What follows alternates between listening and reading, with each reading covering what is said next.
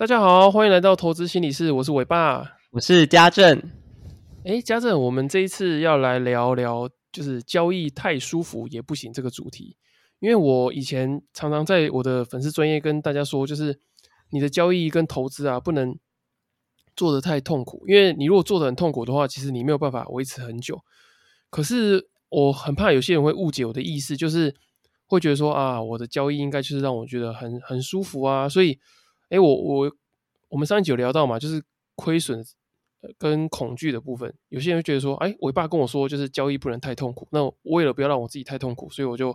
赶快在我害怕的时候，就赶快先把部位除掉。嗯，然后结果后来可能哎太早卖了，然后就觉得，哎，到底是要舒服还是要痛苦？这样。嗯嗯。OK，那这个舒服，我觉得好特别，就是你尾巴，你一下子跟我说，哎，就是呃，好像不能太痛苦，但是嗯。但听现在听起来又好像不是能够太舒服，那我们到底要怎么样？我真的是快疯了哎，怎么办？尾巴，你告诉我好不好？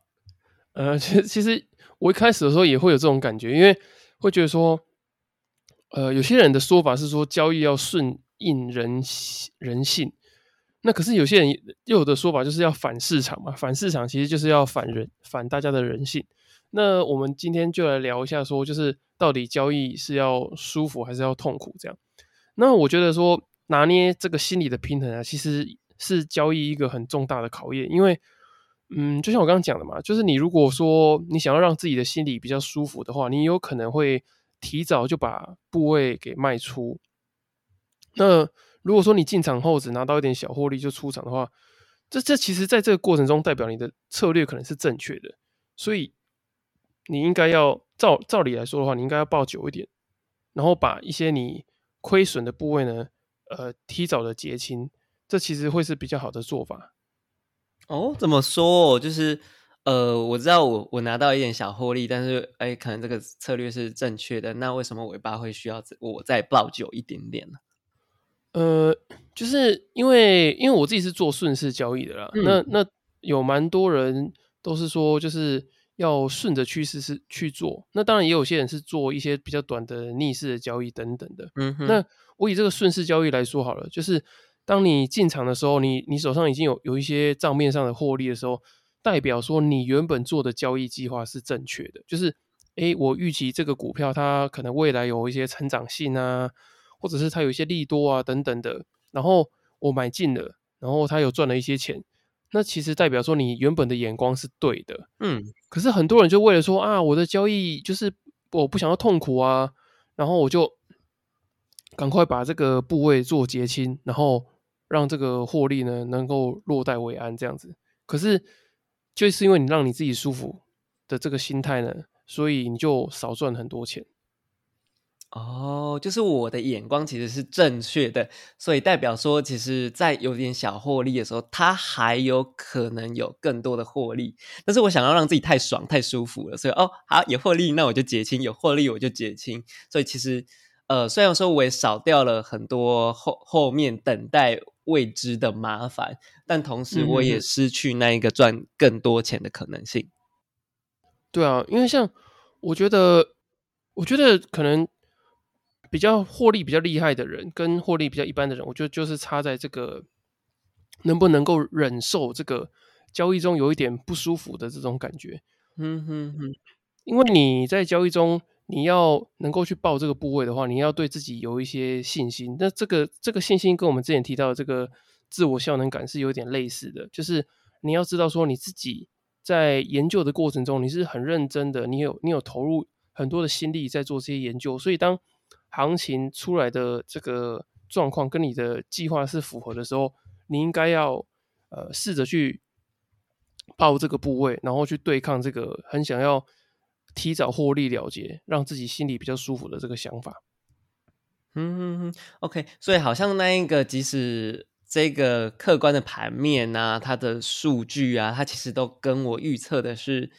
一样的，但是可能时间一多一点点，或者是我的交易的那一个信心没那么高的时候，其实我们就开始会有一些内心的一个主观的情绪，或者是我们内心的小剧场会掺杂在里面。那我们掺杂在里面的时候，其实就其实就蛮不舒服的。那这个时候好像就会变回去，呃，这个很不舒服的感觉，我到底能够跟他待多久？嗯，那我到底能不能够克服它？那如果我可以稍微克服一下，然后达到自己的停力点再出仓的话，那其实它好像有可能会让我们赚更多钱。哎，其实你说这个待多久这个不，这个你刚提到这个待多久，我觉得很有感触诶，因为人家说就是孤单的时候啊，就觉得很很寂寞、很冷清的感觉。我觉得交易也是这样，嗯，就是当你的你赚的钱啊，这个未平常损益一停滞的时候，就是你可能赚钱的时候是一千、两千、三千、四千，然后六千、七千，然后突然到八千的时候就停住的时候。就它停了一段时间的时候，其实这个这个停了一段时间的感觉是很很煎熬的，因为你在赚钱的时候啊，其实你内心是不会想到太多负面的事情，对。可是你只要一开始这个赚钱的速度变慢，或者是甚至好像有点小获利回吐的时候，你的内心就会开始有很多自我检视的声音，就一直不断出现。那这些自我检视的声音，有可能就跟我们之前几集。有提到的，不管是一些焦虑感啊，或者是对于这个获利回吐的恐惧等等的，你如果不擅长应付这些的话，其实你就很难把你的部位抱得比较长久。所以好像有一种，就是像你刚刚讲的孤单，就是当你孤单的时候，你到底会想起谁？就是你到底你到底想的是一个正面的感觉，你是对他有信心的，还是其实你开始对他是有迟疑的？嗯，那你到底是不是跟着那一个盘面继续往下走的，还是你是在跟着你的小剧场走的？这个陪伴的人到底是谁？这样子会决定了你的决策的方式。跟你能够待多久？这样，嗯哼，哎，这个感觉让我想到我们以前我们两个在那个念国防大学、念军校的时候啊，就是常常会有那种嗯基本教练啊，就是你要在这个呃一个很大的热天，然后在一个很空旷的那个操场，然后你就在那边站半个小时到一个小时，就是常常一站就是好几十分钟起跳这样。哦天哪，还要拿枪，对不对？对对对，我觉得那个当下其实。完全都没有人跟你讲话，而且甚至还有一些学长会骂你，就说：“哎，你到底会不会站啊？然后你为什么那么散漫啊？等等的这些，这这其实这种感觉，这个学长在骂你的感觉，其实就有点像是呃市场在跟你说：哎，你有可能会亏损哦。然后你的开始的一些有一些负面的获利，呃负负面的亏损的这种刺激的感觉是很很像的。那我觉得有些人可能就会受不了，就说。哦，学长不行了，我要蹲下，或者是学长不行了，我要我要去，可能可能去医务所啊，去哪里等等的，就是他他撑不住了，然后甚至有些人会觉得说啊，那算了，我干脆就随便乱动，然后被人家处罚，反正我去旁边被处罚，我还可以稍微动一下这样子。嗯嗯嗯。哦，可是可是我觉得其实也蛮有趣的，因为因为其实呃，我看伟爸之前的粉丝专业好像也有提到那一个散训的部分。嗯哼哼。对，就是那个时候，我记得我我们散训的时候，我们大家都撑超久的，哦，穿着长袖，然后那边背着很重的东西，然后教官一直在那边很大声的，可以说谩骂嘛，我真是觉得快疯了。但是结结果我们撑到最后啊，我们以为我们可以搭上那个 C 幺三栋，然后去跳伞，但是结果最后我们也没有跳伞啊，就是就是你知道，我们以为我们可以做到这件事情，但是后来好像没有办法，就是。那个当下会觉得我撑这么久，或者是我等待这么久有什么意义？嗯哼哼。然后我就觉得，哎，好像跟你那一个呃基本教练，然后我们撑很久，然后终于结束了这个东西，然后呃我完成了一件事情，那一个感觉好像是不同的两个结果。但我要怎么样去区辨说，哎，我到底是会往哪个方向走啊？哎，其实我觉得你讲到一个蛮重要的点呢。我觉得这就跟我在粉丝专业常常强调，就是过程论跟结果论就是呃，我觉得交易的你你应该是要在专注在你的交易的步骤上，就是你每个交易的过程。嗯，因为外在的市场其实是你不能决定的嘛。就像那时候我们去跳伞，是因为有台风，然后导致我们连续整个礼拜都没有办法去跳伞。那可是对我来讲，参加散训的这个过程是很宝贵的，就是我因为呃穿着这个长袖，然后在这个七八月的时候，然后每天交互蹲跳，然后跳个几百下，然后跳到腿软这样。可是呃，你你说我们用不跳伞这个结果来否定我在我在那个散训的努力吗？我觉得我也不会。所以我就回到交易上来看的话，我觉得你如果只是用这个负面的亏损，然后来判断你这个交易做得好或是不好的话，我觉得 我觉得不是那么好，而且我觉得也会也会影响到你往后对于操作的信心啊、操作的流畅度等等的，我觉得都会影响。嗯哼哼，所以我觉得好像那个取决呃那个信心，或者是那一个呃获得的到底是什么这件事情，好像蛮取决于我们的观点。比如说，我们今天只有看到我们以呃损益这件事情来当做我们交易的整个的完全的主轴，或者是我们就聚焦在这个地方。所以，当我们只要一亏钱，我们就会很难过、很生气、很自责等等的情绪。但是，当我今天赚钱的时候，哦，我就很开心、很兴奋，好像这个赚钱跟赔钱就是我在这个交易生命当中的全部。嗯哼哼。但是如果说我可以好好的去看这一个过程当中，哎，我到底发生了什么事情？那我在这个过程当中，我有没有学习到什么等等，不啦不啦之类的？那好像这个交易这件事情就不单纯是损益而已，而是我们还可以看到更多其他的部分。因为我觉得像交易为什么会难，就是难在于说，我觉得它的过程其实真的都不是很舒服，因为你一开始要做交易计划嘛，那你可能。要强迫自己去学习一些交易的东西，看交易的资料，做交易的研究等等的。可是它并不是一个你有付出就马上会有收获，或者是有对等报酬的一个工作。嗯哼，那你进到市场里面，你还要忍受这些价格的波动啊，呃，可能性的亏损等等的。那等你所有的程序都做对了，你也按照停损点去走，然后你也按照呃你原本做的交易计划去执行，结果现在这个。最后的这个结果还不会让你获利，其实这对于这个心理的打击是非常大的。嗯，那我我我常常会跟就是认识的朋友、粉丝，或者是在这个粉丝专业上面说，就是我觉得交易跟运动员是很像的。你看，你很认真的去做了一个运动的竞赛练习，可是你会得奖吗？其实也也不一定。可是你说你为了让自己在这个当运动员的时候过得很舒服。就是练习啊，然后反正就差强人意啊，有练就好了。你可以过得很舒服，可是你在这个过得很舒服的过程中，其实你会离你的这个奖杯越来越远。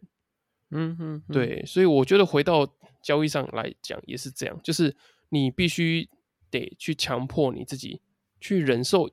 一定程度的心理不舒服，然后去锻炼你自己的心智。那让你自己在这个报单啊、交易的过程、做决策的过程中，可以更加的顺利。对，嗯，所以我觉得我们提到这些，好像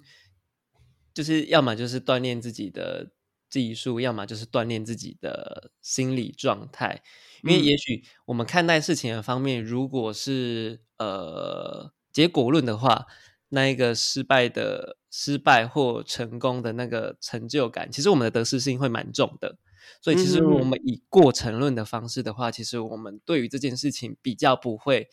那么的在意，而是我们可以看到我们所学的东西，所以我们可以看到好的，但也可以同时看到自己还不足的地方。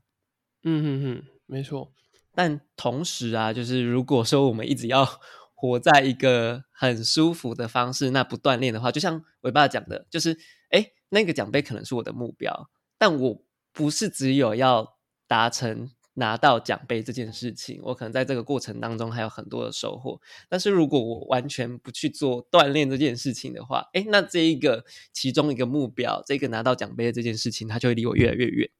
嗯，所以我我觉得你你刚刚在归纳这个运动员的这个心理历程啊，我就我我就想到那个之前看过一本书，叫做《心理学博士的深度交易课》，它里面有讲，就是在交易者的这个行动的过程中啊，他其实。是为了要调整他内在的状态，那这这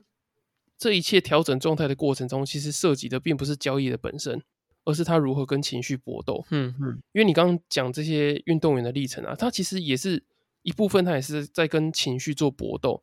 他必须得克服呃上一次没有拿到奖杯的这个挫折感，或者是他必须得克服他受了伤，可是还得继续上去练习的这个感觉，他也要克服他呃。当运动员可能没有拿奖杯的这种现实的这种焦虑感，可能没钱啊，不知道未来怎么办啊，等等的这些，那其实这些都要跟这些情绪做完搏斗之后呢，他才有办法整理好自己的状态，继续下一次的练习，下一次的比赛。那我觉得交易者其实也是这样，他他们为了要调整他们内在的状态，所以他们会在交易的行为上做做一些决策。那有些人的交易状态比较弱，或者是受到一些呃之前提到的焦虑啊、恐惧啊被影响的时候，其实他在下单的时候，他就是为了要去跟这个焦虑啊、恐惧这些情绪做做搏斗，他就不是单单的为了这个交易的讯号去做交易。所以我觉得。回到最终的话，我觉得你的这个心理的平衡感，呃，你怎么拿捏这个心理的平衡，还有你你对于情绪调节，还有你自己本身的情绪的稳定度，如何觉察这些，我觉得都很重要。嗯哼哼，我觉得其实这个压力性其实蛮大。如果举刚刚运动员或者是我们在交易的现场，其实它都是一个高压的环境，然后我们要在这一个现场里面，我们要怎么样去？面对这个高压，我们要怎么样的去调节？然后我们要怎么样面对上一次失败的时候的那个经验？然后这一次我们可能又会再遇到相同事件的那一个压力。OK，然后甚或是，哎，我失败了之后，别人怎么看我？我怎么看我自己？好像这一连串的东西，其实都会影响到我们自己本身的状态。其即使我们的呃交易技术，或者是我们运动员体能的状态、技术，其实都已经差不多了。好像最后看的就是那一个谁在这个过程当中更有耐受性及抗压性。嗯，哎，对你最后提到这个运动员技术都差不多的这个部分，我在交易的时候其实也蛮有感触的，就是。呃，我常常在我的粉丝专业里面说，就是当你的可能交易的策略啊、投资的研究跟资讯的获得，你都有一定程度的这个水平的时候，其实最后能不能获利的这个关键，其实就是你如何去执行，还有你心理素质的问题。如果你对于这些心理的状态，然后怎么样，呃，去做这个盘中情绪的觉察是很弱的话，你可能没有办法。马上的做出一个及时性的调整，甚至在事后你也没有办法做一个有效的检讨，呃，想说怎么样改善你自己的心理状态，所以其实这个负面的循环就会一直产生。例如说你被恐惧干扰，然后产生一个负面的交易结果，亏损，或者是该赚的没赚到，然后被嘎空手等等的。那当你这个结果出现的时候，又再再次的干扰到你的你的交易的心理，因为你没有觉察到，就是你很认真的在交易的过程。因为你只聚焦到交易的结果，然后一直负面循环之后，你的交易可能就越做越差，你的心理状况也会越来越差。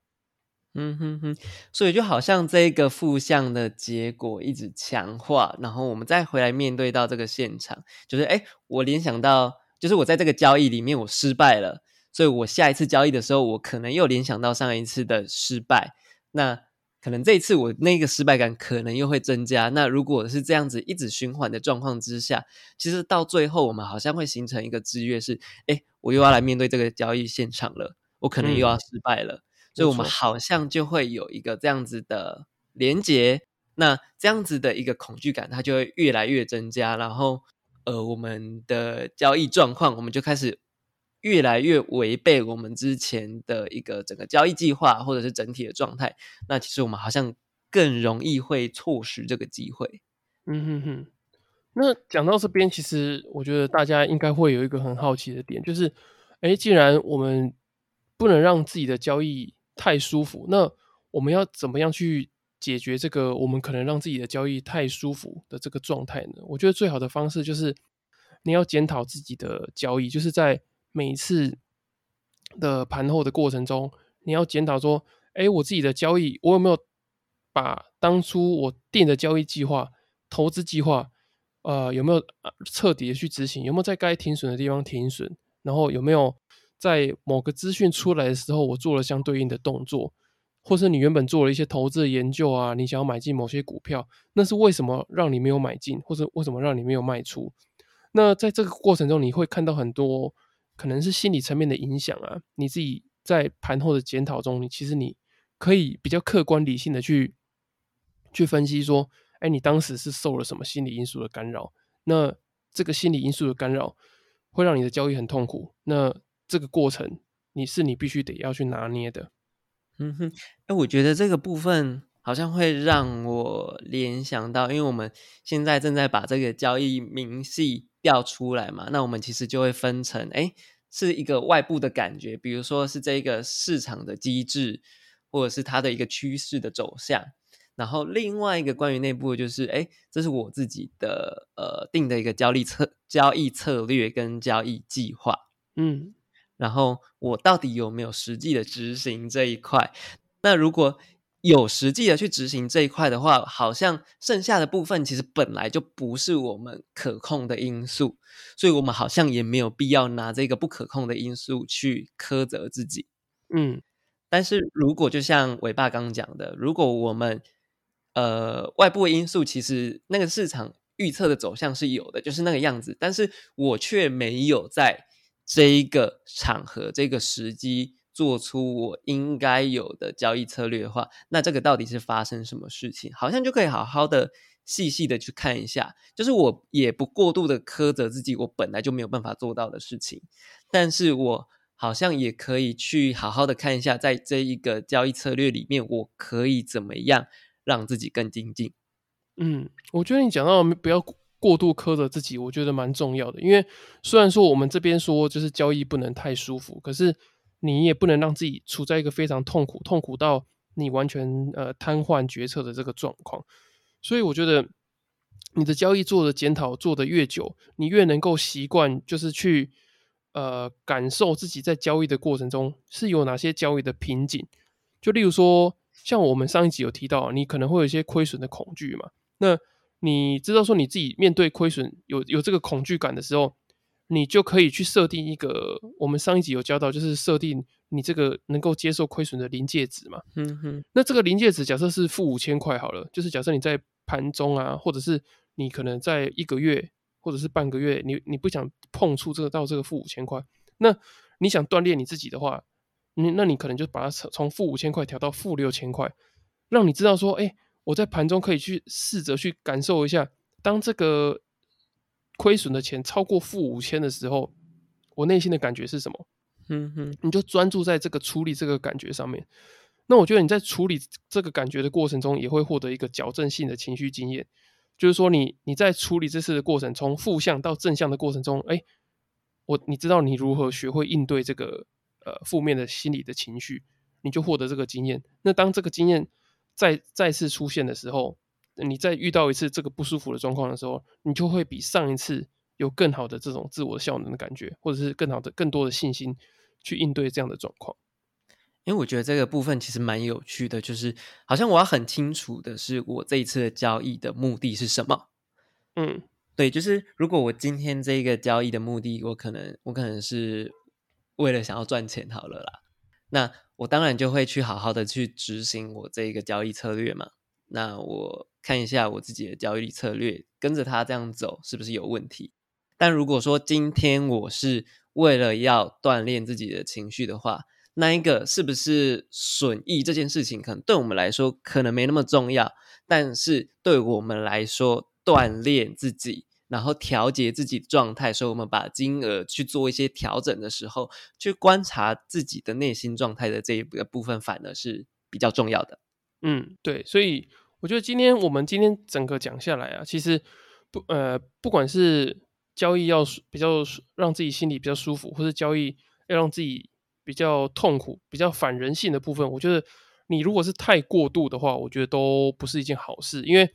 如果说太舒服的话，你可能就一直顺应着你的情绪，然后被你的情绪牵着走。恐惧的时候，你就赶快跑走。然后呢，呃，如果说交易的太舒服了，你就觉得说啊，好了好了，那反正我交易我就让自己感受好就好了。我我要爆单，那就不要。那我只要先呃赚一点小钱，让自己比较开心，那就可以。可是其实这对于你长期获利来讲，这都不是一件好事。